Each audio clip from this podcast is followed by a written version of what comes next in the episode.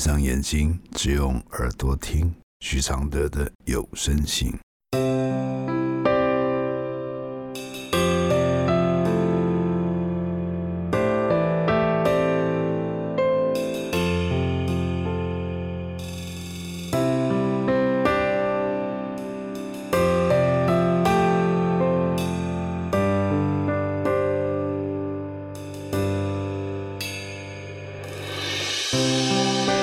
解开死结？如何流下眼泪？如何体谅愁对？如何反省谦卑？第八十三封信，给妈妈的一封忏悔信。这是一封来自二零一三年的来信与回信。来信很凌乱，我让它保持原来的字，因为人在混乱的时候、不安的时候，所呈现出来的字是非常真实的。来信，我好想你妈妈。如果我像那些好孩子一样，你是不是会少担心很多，少流很多泪呢？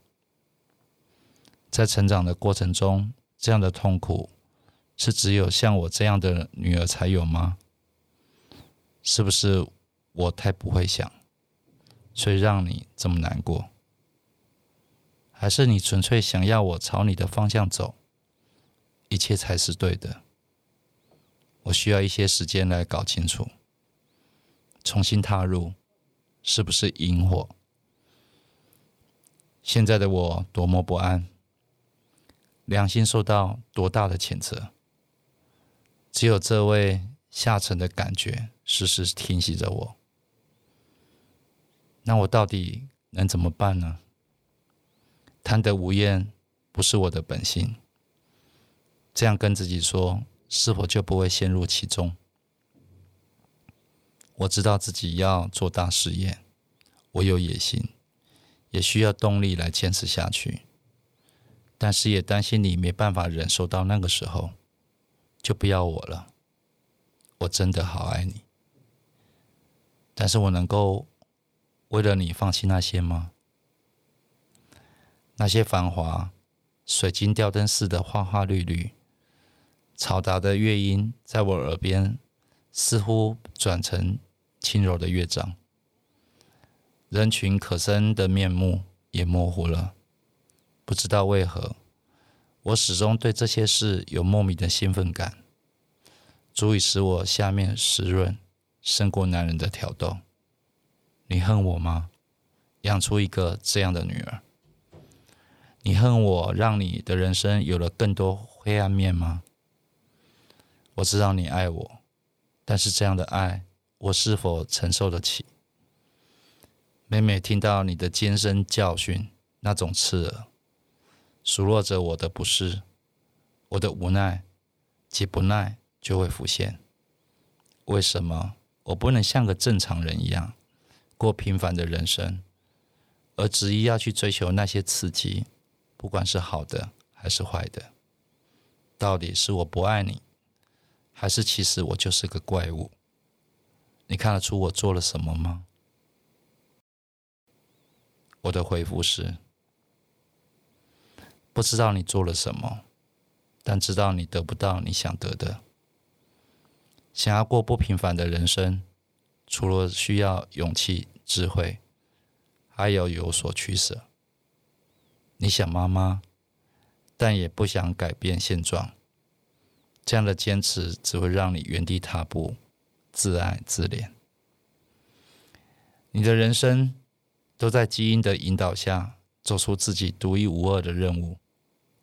你的任务或许就是要摆脱这些矛盾，并深思你在坚持的梦想到底是什么。